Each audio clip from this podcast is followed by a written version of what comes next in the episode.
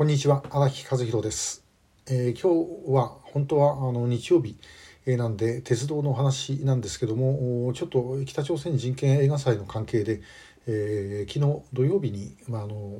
私的鉄道雑談を持ってきたもんで日曜日ですが真面目な話をします、えー、8月周波事件。えー、というのは、まあ、北朝鮮に関心を持っている人ならば聞いたことがあるかもしれません、えー、1956年の8月にですね北朝鮮の中で、ソ連派延安派と言われる人たちが、まあ、キニセに反抗した事件なんですね。えー、で話せば長くなりますけども、えー、北朝鮮が建国の時ですね、まあ、4つの派閥がありました。えー、一つはきあのキニセなどのパルチザングループそれからもう一つは国内派これはあの勃建営えパッコニョンなんかが中心ですね、え、南朝鮮労働党系、え、とも言います。で、え、それからソ連派それから延安派。あまあこのソ連派というのは、え、実はですね、あのソ連にいたあのカレーツという、まあ、要はあのえ朝鮮系ソ連人のですね人たちを連れてきたんですね。テクノクラートとして連れてきて、まあ、あの北朝鮮の法体系とかそういうものを作る役割をした。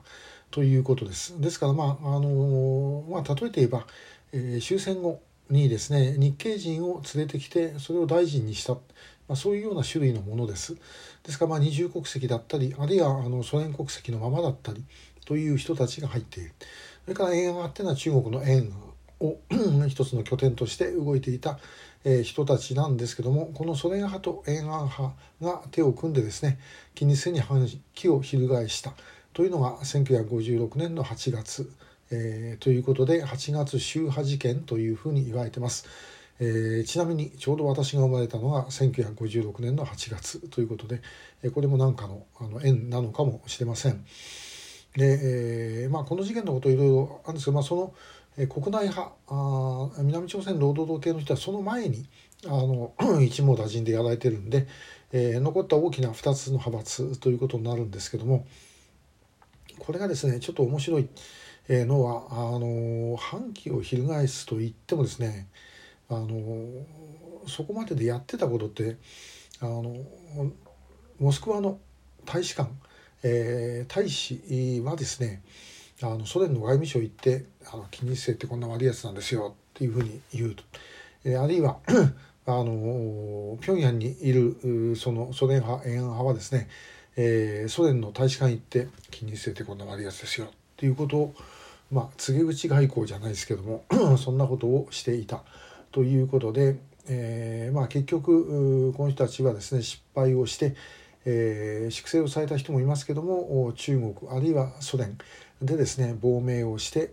いたと。で中国もソ連もこの人たちを、まあ、冷遇したわけではないんですけれども一方で表に出て活動することはさせなかった、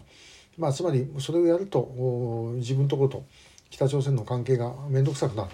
えー、ということがあってですね、えー、それをしなかったということです。まあ、この事件というのはあの、まあ、もうちょっと詳しい分析もあるわけなんですけれどもやっぱり結局ソ連共産党が作ったのが朝鮮労働党ですから、まあ、親分頼みになっちゃったということですねでまあそもそも金日成だってソ連共産党が連れてきた、まあ、一種の傀儡みたいなもんですからともうその親分の方だけ見て、えー、みんなあの誰にどうやったら気に入られるかなっていうようなことをやっていた結果だったんだろうというふうに思います。